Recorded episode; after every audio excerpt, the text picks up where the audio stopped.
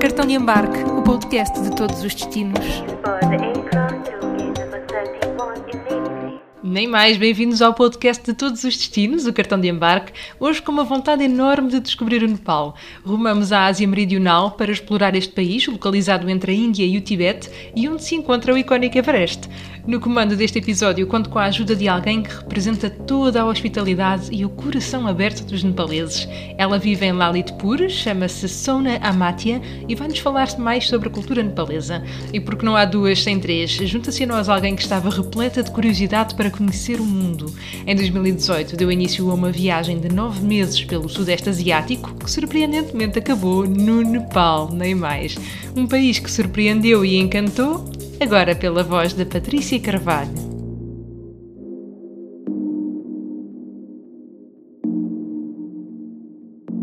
eu defini-me como uma pessoa que muito curiosa e cuja curiosidade se esbate em duas coisas que são os meus pilares e as minhas paixões fundamentais, que é a ciência e as viagens.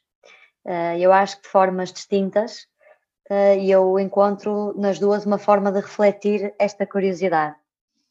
Eh, e pronto, eu, levo, eu sou, eh, sou bioquímica de formação, neste momento trabalho na minha área, já tive uma fase da minha vida em que me dediquei inteiramente às viagens e espero que a minha vida seja assim um, um trambolhão entre ora mais focada nas ciências, ora mais focada nas viagens. Espero poder dividir e encontrar aqui um balanço entre as duas grandes paixões que tenho. Falaste aí no momento da tua vida em que dedicaste inteiramente às viagens, era precisamente por aí que eu queria explorar. Como é que começou este bichinho das viagens até te lançares de cabeça, quase literalmente? Olha, eu não sei bem quando é que comecei, quer dizer, sei, sei mais ou menos. Eu, uma altura, li um livro, por volta dos meus 17 anos, que me levou a perceber que era possível viajar num contexto muito diferente. Ora, isto corria o ano para aí 2008, 2009, portanto, as redes sociais não existiam, o mundo ainda não era o que é hoje, não havia tantos blogs, nem, nem era tão fácil como, como é hoje. Pelo menos tomar consciência de que existem pessoas que viajam num sentido diferente das típicas viagens de férias. Para mim, até então, viajar era ir de férias uma semana com os meus pais para o Algarve ou para a França, que era o mais longe que eu já tinha ido. E depois eu li esse livro, que é O Mundo é Fácil, de Gonçalo Cadilho, e comecei a perceber que viajar podia ser mais do que isso. Viajar podia ser eh, um mês, dois meses para mim, nem sequer entrava dentro da minha equação. E viajar podia ser barato, não era preciso ser aquela coisa de milhares de euros, percebe? Preciso de 20 mil euros. Não, comecei a perceber que existiam destinos mais baratos, comecei a perceber também, à medida que, que lendo o livro, que eles eram seguros, comecei a perceber também nesse livro que havia mulheres que viajavam sozinhas, e então foi construindo toda uma paixão, uma vontade muito grande por viajar, e desde logo com esse livro eu decidi que o meu país de sonho era a Tailândia. Eu fiquei completamente viciada na Tailândia. Não sei bem porquê, eu acho que foi porque o Gonçalo Cadilho refere que este é um dos destinos mais baratos para mulheres que viajam sozinhas. E então isso para mim deve ter feito, bem, barato, seguro, Esta viagem eh, veio a realizar-se em 2015, eu na altura tinha 21 anos estava entre a licenciatura e o mestrado, tinha férias grandes, eh, ma- maiores que o normal, tinha algum dinheiro junto e então fiz a minha primeira viagem. Depois, só em 2018, é que eu fiz eh, um ano sabático, portanto, eu defendi a minha tese em março, no mestrado, terminei o mestrado, defendi a tese e não decidi entrar logo no mercado de trabalho, decidi tirar ali um prazo para poder viajar. Fiz duas grandes viagens, uma de três semanas eh, na Europa e outra de nove meses, quase nove meses, ah, no Sudeste Asiático, também sozinha. E pronto, este foi assim o meu ano glorioso. E tens confirmado de facto essas ideias que tinhas que é possível as, mulher- as mulheres viajarem sozinhas em segurança e inclusivamente para destinos baratos, não é? Ou pelo menos mais fora da caixa, digamos assim. Completamente. Em primeiro, acho que se tu pensares fora do continente europeu, quase todos os destinos são baratos. Salvaguardando a, a Austrália e a América, América do Norte, Canadá e por aí fora, todos os países são muito, são muito mais baratos do que, Portugal. Portanto, tu tens sempre o, fator de poder de compra acima. Em relação à segurança, não posso dizer que é igual a viajar enquanto um homem, porque acho que não é. E acho que quem vende isso vende a banha da cobra. Ah, mas que é seguro, é. Muitas vezes senti que era mais seguro do que viajar em Portugal ah, e senti-me mais segura do que me sinto em Portugal. Claro que há, várias, há vários fatores aqui preponderantes, que é eu em Portugal percebo a língua, por exemplo, num país asiático não percebo, se calhar se mandarem um piropo eu não vou perceber, mas pronto, à parte disto, o que interessa, acho eu, que é como é que eu me senti. E eu senti-me sempre super segura no Sudeste Asiático. Falaste aí uh, no livro do Gonçalo Cadinga que te poderá ter despertado uh, uma série de, de, sentimentos e de vontades de, de, conhecer mais do mundo. Na altura não imaginavas que verias tu a publicar o teu próprio livro, solo. Não, nunca, nunca, nunca. Uh, nem durante a viagem pensei nisso. Uh, isto foi uma coisa que surgiu assim muito. Foi durante a viagem que recebi uma proposta para eu escrever e na altura foi uma surpresa, porque eu não sou escritora, nem de formação, nem, nem como hobby, porque nunca tinha escrito nada. É muito engraçado porque eu gostava muito de escrever quando era miúda e escrevia imenso e acho que até tinha algum jeito. Mas depois, com a entrada na universidade, se calhar por ter ido para um curso de ciências, eu acho que perdi muito aquela criatividade e aquela liberdade de escrever. E neste ano sabático, uma das coisas que eu queria trazer para mim era voltar a escrever e eu uh, escrevi cinco diários de viagem e fazia mesmo questão de, de, explorar um bocadinho esta veia, porque era uma coisa que, que, fazia parte de mim e que eu perdi, e o objetivo deste ano era fazer tudo o que eu queria fazer que não fosse ciência, que fosse, era mesmo desligar, percebes, e ir buscar aquelas coisas. Então foi muito giro, porque eu comecei a escrever no, no, no blog, no Instagram, nos meus diários pessoais, e depois surgiu esta, esta oportunidade. Depois isto deu muitas voltas, acabei por não, não publicar o livro com o editor que inicialmente me convidou, ah, mas estava longe, longe de, de, achar que algum dia isso ia acontecer. No livro, tal, até como o próprio título diz, foram 254 dias, certo? No Sudeste Asiático? Sim. Sim, como é que foi, como é que surgiu esta ideia? O que é que mais gostaste? O que é que trouxeste desta viagem, não é? Desta longa viagem? Olha, a, a, viagem surgiu, lá está. Eu depois de ter feito a primeira viagem à Tailândia, pensei, ok, eu vou, vou ter que voltar cá e quero voltar cá sem um prazo definido sem, uh, sem pressões, quero ter o tempo que me apetece, quero poder fazer o que me apetece. Tinha muita vontade de fazer voluntariado e, e queria, sabes, chegar a um sítio e pensar: olha, gosto de estar aqui, vou ficar um dia, dois, três. Numa altura que eu estava numa praia paradisíaca e pensei: eu vou ficar aqui até me fartar da praia e vou andar de, não, vou andar de chinelos, vou andar de pé na areia dias infinitos e opa, aguentei 11 dias depois nos dias disse, por favor, tu fazes apanhar sol, eu quero ambiente de montanha. Mas fazer esta experiência de me deixar estar nos sítios era uma coisa que eu queria muito viver.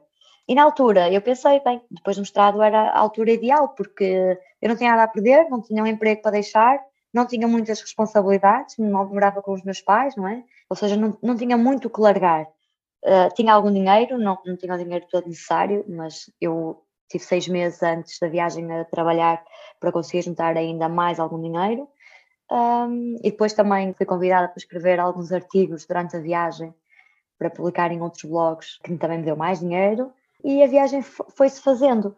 Claro que hum, foi das experiências eh, mais transformadoras que eu vivi e ainda hoje, passados dois anos, vai fazer agora dois anos que eu cheguei, ainda hoje colho ensinamentos e foi precisamente essa viagem que terminou, se não me engano, no Nepal. Sim, no Nepal. Como é que tu chegaste ao Nepal, antes de irmos propriamente ao Nepal propriamente dito? Já foi uma experiência diferente, acredito, do que os primeiros países, o início da viagem. Como é que sentiste isto tudo? Olha, o Nepal nunca esteve nos meus planos. Sempre foi daqueles países que tu sabes o nome, mas nunca te disse nada. Mas depois, eh, eu, à medida que fui fazendo a viagem, fui fazendo alguns retiros e algumas experiências mais espirituais. E surgiu em mim a vontade de fazer um retiro espiritual Vipassana, que é um, um retiro um, um bocadinho específico e ele existe em quase todos os países do mundo. Ou seja, é uma associação gigante há vários centros de meditação espalhados por quase todos os países, onde tu te podes inscrever. E eu gostava muito de fazer esse porque hum, acho que é uma experiência muito autêntica. E eu tinha duas opções: ou eu voltava para o país onde eu já tinha estado antes para fazer o retiro, ou eu procurava um país novo. E eu tinha um requisito que era: eu gostava de fazer este retiro num país onde a religião tivesse presente, onde o budismo de alguma forma tivesse presente, enquanto que a Malásia e a Indonésia são países maioritariamente muçulmanos. Portanto, eu achava que o impacto que ia ter não ia ser igual. Isto fez-me procurar por países onde pudesse, uh, pudesse haver alguma relação com a religião deles, sem querer repetir um país, não é? Porque senão Tailândia, ou assim seria um dos países, Tailândia e Myanmar são dos países onde se faz mais estes retiros. E daí surgiu o Nepal e pensei, por que não? O Nepal é, é hindui, hinduísta, hinduísmo, a religião principal, mas o budismo também tem uma grande percentagem e, além disso, é a terra onde o Buda nasceu, na cidade de Lumbini. Fiz alguma pesquisa, opa, o Nepal era apontado na maior parte dos blogs como um país super seguro, super barato. Depois conversei com algumas pessoas que lá tinham estado e que me tinham recomendado. Vi que os voos não eram muito caros e foi tipo, ok, por que não? Bora, vai ser no Nepal. E foi uma surpresa. Olha, eh, eu até fui buscar o meu diário de viagem do Nepal uh, para me preparar aqui para a tua uh, entrevista e foi muito engraçado porque eu nunca, eu fui dos, únicos países da minha viagem onde eu não tinha nenhuma ideia pré-definida. Ou seja, enquanto que os outros eu tinha pesquisado alguma coisa, sabia alguma coisa, eu no Nepal caí de paraquedas, percebes?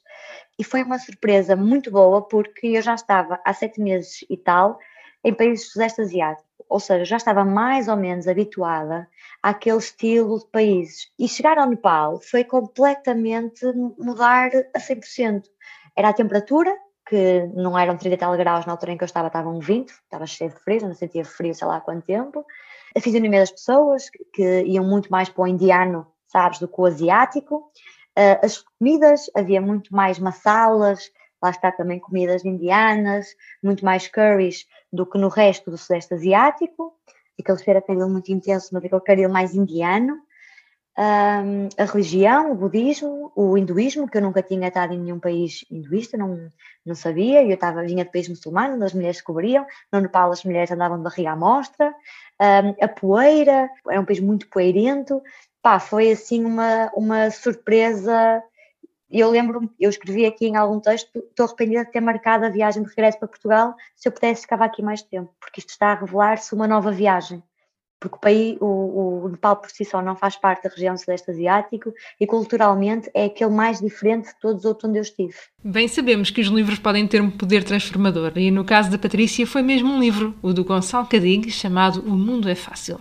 Depois de vários meses a viajar sozinha pelo Sudeste Asiático, acabou por passar um mês no Nepal com o objetivo de fazer um retiro Vipassana em Kirtipur. Daqui a pouco vamos ficar a saber mais sobre a sua passagem pelo país de Buda. Para já, vamos ficar a conhecer a Sona. Ela é Newari, pertence a este povo indígena do Val do Katmandu e vai-nos falar sobre importantes templos nepaleses e ainda sobre os dois maiores festivais do país que se realizam em honra das deusas da paz e da prosperidade. Sona is like a wind who is never in a place. She just wants to explore, she just wants to travel. She's 29 years lady now who is living in small i don't say small actually. It's a very pleasant place where people they always smile. It's called lalitpur. It's a small town of nepal. And um, yeah sona is always a pleasant girl with always a smiling face. So what about your this small place that is not small that you told us about? How is your yeah, hometown? it's actually when you uh, just go and search in a google it shows a very small perimeter you know with a, the small area or something. But when you insert inside when you come inside you will see lots of things like a good cultural heritage you can just explore and with the river of bagmati so i don't say small people say small i don't say it's small. So as you said you like to travel right? Do you also like to travel in your own country of course that's my dream actually. I have traveled lots of places like uh, there is a very famous place in nepal called mustang. It's a bit far from kathmandu area which has lots of uh, mountains floras faunas. You can see everything. So yeah i have traveled there. I have traveled to the particular main tourist destination like pokhara chitwan. These are the main touristic destination and even other places like Jiri. And, uh, you know, there are lots of places that you can't explore just seeing the Google or something. You have to come to Nepal, you have to explore freely. You spoke here about the cultural heritage. Uh, from what. I know and from my research, there are a lot of really really beautiful and important temples in nepal. Yes. Would you yes. recommend i don't know some some of them that is special for you or? Yes actually uh, for the tourist main tourists that they come i would always suggest uh, pasupatinath which is the uh, temple of lord shiva. And it's really really really uh, precious to all the people especially to the hindu people who really uh, you know like they worship hinduism they really need to come to nepal and visit pashupatinath and then there is swayambhu swayambhunath temple and we have Bodhanath uh, stupa. Actually, Swayambhunath temple is like I'm telling, uh, I'm just saying a temple. Actually, it's a stupa of Buddha but there are some of the temples which is made like very small temples of god and goddesses so we can say it as a stupa and a temple both. So uh, and there are some other uh, temples which are a bit far from Kathmandu, not that far, but it will take time to reach there. It's Tangunarayan, which you can just go there, even do the hiking, and you can see the diversity as well that I have spoken earlier. It's really beautiful places. For these four places i would really suggest for the temples and the uh yeah for the temples i would suggest this. And what about precisely the traditions you know? Is there some i don't know mainly tradition throughout the year or something some moment that the whole society lives has a really important moment in the life of nepalese people? Uh yes we do have. We have actually we have lots of festivals in nepal. In a year every month there is a festival going on especially in newari culture. Actually i'm a newar. We have different um, like uh, caste and we, we do have a different beliefs of this. So in this uh, different caste we do have like newari. There are lots of castes. Newari brahmin uh, chetri and everything. So in this caste, kind of caste we do have like lots of festivals and among those all the festivals we have two main festivals. They are dasai and tihar. These two are like uh, we worship ma durga and ma lakshmi. They two are the goddess of uh, peace and prosperity. So yeah we worship this two festival like it's the best festival and that's the biggest festival in nepal and what is really ac uh, actually happening during the festival? Uh, Dasai festival is like we we celebrate it for 11 days and then in 11 days we have to go to different uh, temples of Ma Durga. Okay there are nine temples of Ma Durga which is really famous and we have to visit there to those nine temples. And then after uh, you just be with your family spe especially for family and then we visit to your uh, to our like um, you know relatives we you know about the tika which is like uh, it's with red color with the rice on it. We just mix it and then after we put it in the forehead for the good luck and good your prosperity and everything your, for your good life. It's just a blessing from a bigger people like you know your seniors to our uh, to juniors like your uh, from your father mother to your daughters, sons, and everything. So you will just put the tika, you will roam around, you will visit all the relative place, they will give money. and uh, for Tihar, it's like for the Lakshmi, which is goddess of money. We celebrate that for four days and uh, you know you will just explore uh, you will just see it. It's all over all over the world i mean like all over the country it's all light. Light it we also say the festival of lights for that festival tihar. They will just hang it over all the lights. They will make it all colorful and they will make the make the rangoli. Rangoli is something that you will make it with the uh, lots of colors in front of your house in front of your door you will just make the rangoli and uh, make delicious food that will never end What about that part? How is Nepalese food? You know, the real Nepalese food. the real Nepalese food is really nice and tasty. some people they will say that it's a bit spicy but uh, you know we can we can lower that spice of course for the taste but then i love spicy food. That's why it's like uh, our um, traditional food is rice dal and curry where it should be achar for me. The pickle achar is pickle. I should have that pickle. I love pickle so yeah, that's the main food, the basic food that we always eat: rice, dal, uh, veg, and pickle. That's the thing that we always eat. And the famous food for, especially for tourists and also for Nepalese people, is momo. If you know, it's something like dumplings, but actually it's just called momo. Okay, and um, there are lots of food as well but the thing is like main if you come to nepal what do you want? If we are here to serve you of course i will serve you dal bhat and tarkari. That is called nepali typical food. I'm very curious right now about those meals.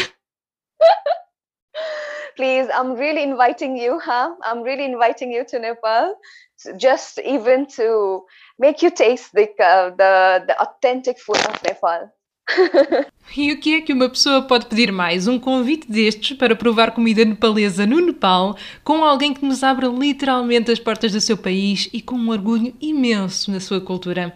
Por isso é que também tirei mesmo as minhas notas sobre alguns locais a visitar, como Mustang, Pokhara, Chitwan e Jiri. Já no que toca aos templos, e agora vem a parte difícil daqueles nomes complicados, a Sona destacou quatro. Foram os templos budistas de Bodhanath e Swinburnath e os templos hindus de Pasupatinath e Changu Narayan. Hum, nada mal, vá. Prontos para continuar a traçar a nossa rota? Eu primeiro fui para Kathmandu, fiquei num hostel e havia lá um moço que trabalhava lá. Ele, ele um dos pais dele era canadiano, acho, e o outro, e o outro era nepalês. Então ele tinha assim alguma, algumas origens no Nepal.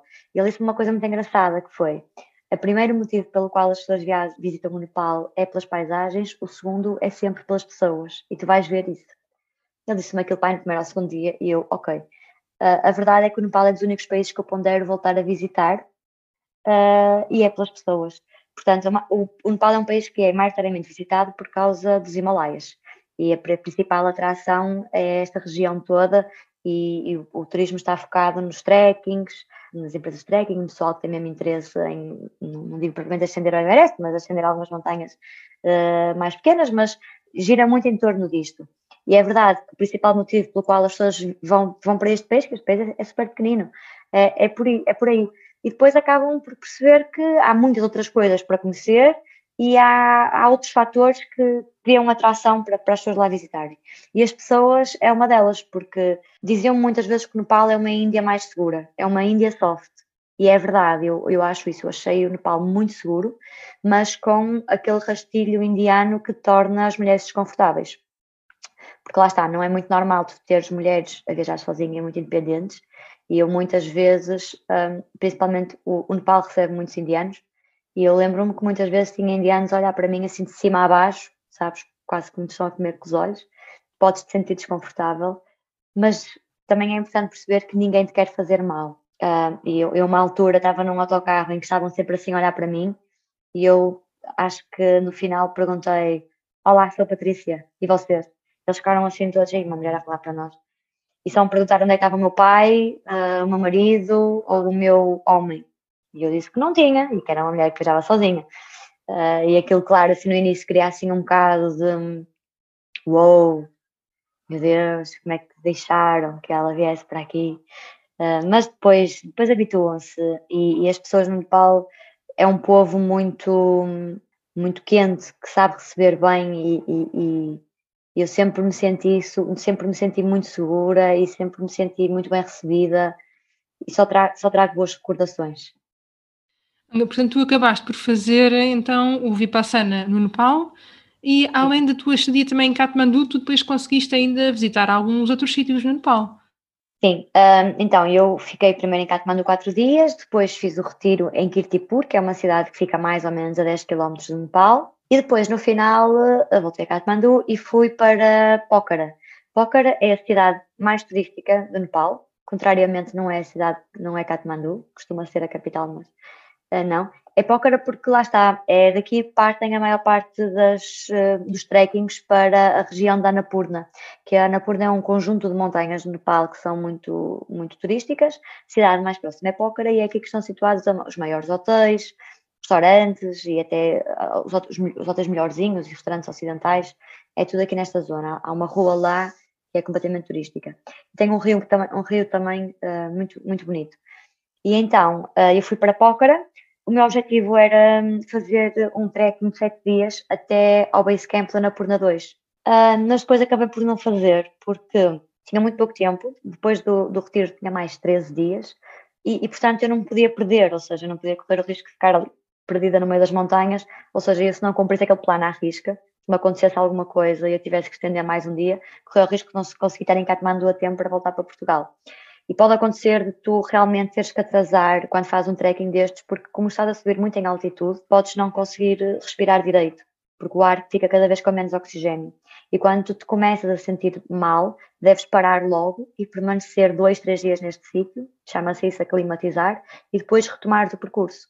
E depois fui lá a uma agência de, de viagens para saber como é que funcionava estes trekkings, eles disseram que estavam em época das chuvas. A época das chuvas é muito mau porque a chuva faz com que o gelo derreta e há mais probabilidade de haver hum, avalanches. E tinha havido uma avalanche que tinha destruído o base camp.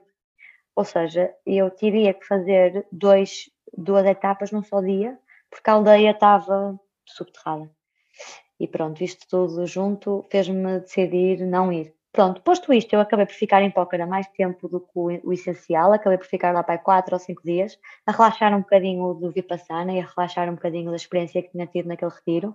E no final, ainda em Pócara, conheci um rapaz, o Mathieu, que ele ia fazer a viagem entre Pócara e Katmandu em dois ou três dias, ou seja, ele ia parar numa vila a meio, chamada Bandipur, e perguntou-me se eu não queria com ele, e eu, tá bem, olha, vamos os dois juntos e vamos fazendo o percurso em dois ou três dias. E então fomos, fomos até Bandipur, que é conhecida como a Suíça do Vietnã, do Vietnã, do Nepal, desculpa, porque é uma cidade super bonita, ao contrário da maior parte das cidades nepalesas, que são cheias de pó e vacas e não sei o que mais, que ela é super gira, tem umas florzinhas nas varandas, sabe? E tu andas na rua e parece uma lufada de ar fresco. E pronto, e, basicamente foram estes, os, foram estas as minhas passagens. Também havia um, uma cidade entre Katmandu e Pokhara, que é Sichuan, que é conhecido por ter um safari, e eu também ponderei visitar, mas depois eu tenho assim um bocadinho aquela coisa com os animais, sabes? E então eu decidi não ir, porque nunca sei se posso confiar ou não, e, e não gosto muito de compactuar com este tipo de coisas. Então passei à frente para Bandipur com Mathieu, ficámos lá uns dias, ainda fizemos uma, uma visita a uma outra aldeia de Ramcot. Se quiser, eu até posso contar uma história engraçada. Sim, sim. Esta aldeia de, Ram, de Ramcot ficava para aí a 3 ou 4 quilómetros, não sei, de Bandipur. Só era acessível a pé.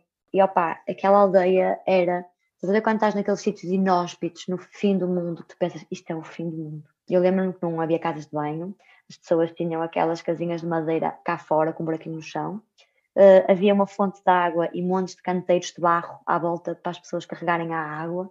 Eu olhei para aquilo pensei, meu Deus, isto é mesmo como antigamente. Uh, as pessoas tinham fornos fora de casa, construídos assim em barro, ou seja, eles pegavam em barro, construíam uma espécie de, de caverninha, um iglu, onde lá dentro punham uma lareira a arder e em cima colocavam a panela. Portanto, assim, uma coisa mesmo de outro mundo, percebes? Foi uma experiência muito gira andar lá na aldeia e ver aquilo e as pessoas, turistas, então não estavam nada à espera, as pessoas, as pessoas ficavam a olhar para nós um, e nós demos ali uma volta e eu lembro-me de ter reparado nessas particularidades, sabe, do fogão, a casa de banho, ver a louça a, ser lavada cá fora, as pessoas descalças, sentir mesmo aquele choque cultural. E depois passei por uma senhora que tinha um telemóvel na mão eu pensei, foda. Mas foi muito engraçado porque foi perceber que se calhar já não há nenhum sítio do mundo, ou no futuro próximo, não haverá um sítio 100% virgem de tecnologia. Ia te perguntar também precisamente qual é que é assim a história mais caricata que te recordas do Nepal? Olha, posso contar a primeira, porque foi muito engraçada. Foi, eu quando cheguei, eh, cheguei ao Nepal, não tinha visto. Eu tinha visto na internet que tu podias tirar o visto à chegada no aeroporto. Pronto, ok, fui tranquilamente. Chegada ao aeroporto, eh, preenchi os papéis para pedir emissão do visto. E depois tens que pagar. Mas o Nepal não é um país muito desenvolvido, aliás, está muito abaixo do índice de desenvolvimento humano da maioria dos países, é um país considerado pobre. Portanto, um aeroporto não tem multibanco nem para eu levantar dinheiro, nem eh, TPA para eu pagar eh, com cartão. E eu não tinha dólares comigo, nem tinha moeda nepalesa, por isso eu não sabia como é que havia de fazer, não é? Eu não tinha levantado dinheiro. Uh, e eu disse ao senhor: Olha, não tenho, não tenho, não tenho como pagar. E o polícia, ou lá a pessoa responsável, disse: Ok, olha, pode ir lá fora, uh, anda na rua, vai até ao fundo da rua, vira à direita, à esquerda, pode ir lá ao banco, que era tipo o Banco Central, levantar dinheiro e dá um passaporte para a mão manda ir. E eu, e você vai me deixar entrar no país? Assim, quer dizer, eu podia ser uma imigrante ilegal, eu podia nunca mais voltar, não é? Isto, não é uma coisa assim, estamos a falar de um visto para um país. E ele, assim, muito honesto para mim, mas vai voltar, não vai? Eu vou, mas podia não voltar, quer dizer. E depois lá fui, saí do país sem visto, completamente ilegal, com o meu passaporte na mão, fui lá ao banco, levantei o dinheiro, levantei logo imenso dinheiro, porque sabia que não ia ser fácil, voltei, paguei, e opá, foi tipo como quando vais ao café e dizes que não tens dinheiro, mas neste caso era no aeroporto. Foi assim uma situação que foi logo no início e foi logo para causar aquele impacto, daí calma que isto aqui vai ser interessante. Numa situação que nós estamos habituados a viver com aquela pressão do momento de entrar no país, é. cheio da burocracia, e tu tiveste logo um, um relance daquilo os que seria... Os aeroportos são sempre super burocráticos, super chatos, cheios de papeladas, lojas, de regras, não é? Aquele aeroporto não tinha nenhum café nem um restaurante. Eu lembro-me depois de ter voltado para Portugal, queria comer e tive que esperar pela escala porque não tem, não tem nada. E estava-me a recordar, e já tinhas também referido no princípio, a presença da religião, não é, no país, é algo que tu não só sabes como sentes, não é? Eles levam muito sério, não é? Olha, foi engraçado porque eu não sabia nada sobre o hinduísmo, ainda gostei muito pouco, porque dessas das religiões deve ser mais difícil aprender, com tantos deuses e tantas coisas, não é? Uh, foi muito engraçado, desde logo parar que as mulheres andavam de barriga à mostra. Porque eles usam aqueles panos, sabes? Uh, quando vês coisas indianas, tem a barriga à mostra. E é uma coisa que eu achei super engraçado, porque eu vinha de um muçulmano, estão todas tapadas. Nós aqui é mais ou menos cabeça tapada, cabeça à mostra, mas corpo tapado. Lá andavam de barriga à mostra. Pronto, ok, tudo bem, cada um com o seu, não é? Foi muito giro de ver essa, essa coisa. E depois lá está, tinham aquela, o, o, a pintinha vermelha na cabeça e tinham uh, um, a coisa que eu achei assim mais diferente foi os, as cerimónias fúnebres. Uh, eu estive lá num templo, que era o templo de Pashupatinath, que está localizado junto ao rio Bagmati, que vai desaguar ao rio Ganges. Para quem conhece a Índia e quem conhece Varanasi, é, é a cidade onde tu queimas os corpos. Portanto, em Katmandu, eh, é no templo de Pashupatinath que as pessoas são queimadas, eh, cremadas, a céu aberto, Uh, e depois as cinzas são atiradas para o rio Bagmati que vai desaguar mais à frente no Ganges. E eu tive a oportunidade, eu fui sozinha para lá, eu queria muito ver uma cremação a céu aberto. E houve um dia em que eu estava em Katmandu sozinha e me mochila às costas e olha, vou ver aqui no Google Maps onde é que anda, e para aí uma hora até. Uh, e passei lá o dia todo. E então pude ver, uh, pude ver como é que aquilo funcionava e era muito engraçado porque, olha, o Kama Sutra é hinduísta, é, vem do hinduísmo. Então era muito giro, tu estavas num templo e vês as posições sexuais no templo. Para nós é um choque porque, pronto, a religião uh, e o sexo são coisas que não se combinam. Uh, depois era o, o, cheiro, um cheiro, tinha vacas lá no meio, cães, uh, pessoas a ser queimadas, portanto aquele cheiro de, de cremação, e era, era uma coisa muito, muito, muito, muito forte. E depois estava lá um senhor que me estava a explicar como é que aquilo funcionava. E estava-me a dizer, naquele momento em que eu estava lá, estavam a ocorrer duas cremações. Portanto, tu tens uma sala que é tipo a sala da morte, que é quando tu estás quase a morrer, vais para lá. E é tipo uma espécie de lar, mas mesmo já em fase terminal. Tu ficas lá e depois, quando morres, tu vais ser lavado no rio e depois eles colocam-te em algumas, numa plataforma. Há várias plataformas lá junto à Berma e, e cada plataforma é para um, uma classe social, não é? Portanto, as castas estão muito presentes, apesar de já serem proibidas no país. E então, tu, consoante a tua casta, vais para uma, uma, uma GAT, uma plataforma, é assim que eles chamam. E depois, tu és queimada. Eles começam primeiro por te vestir, colocam-te com vários, não sei se é feno, se é madeira mesmo, à tua volta. Depois eles têm uma cerimónia em que são os três filhos que dão três voltas ao teu templo, rapam o cabelo de todos os filhos homens, e é o filho mais velho que incendeia o corpo do pai ou da mãe, sempre pela boca. E pronto, depois, de, depois do corpo começar a arder, normalmente demora 4, 5 horas a arder, uh, eles depois atiram as cinzas para o rio e, e, pronto, mas, mas o Nepal neste aspecto é muito isto, é muito uma mistura de tudo, sabes? Os cheiros, a comida, tu estás a comer e as pessoas estavam ali à beira, à beira do templo a transportar corpos mortos de um lado para o outro e aquilo era natural e pousavam morto aqui e vai comer um bocado ali e almoça e o corpo está ali pousado no meio da estrada, e não há problema nenhum. Pá, vivem, eles vivem com a, vivem a morte de uma maneira mesmo muito interessante. Não é tão catastrófico como é para nós. É uma maneira de lidar com a vida e com a morte que nos faz refletir. Assim me despeço hoje, na esperança de que tenham gostado tanto desta viagem como eu. Tivemos uma recepção calorosa por parte da Sona e ouvimos as histórias partilhadas pela Patrícia que nos fazem querer pegar na mochila e desbravar o mundo. Se quiserem ver fotografias ou apanhar o nome daquele templo, passem pelo Instagram do Cartão de Embarque. Quanto a nós, até ao próximo destino!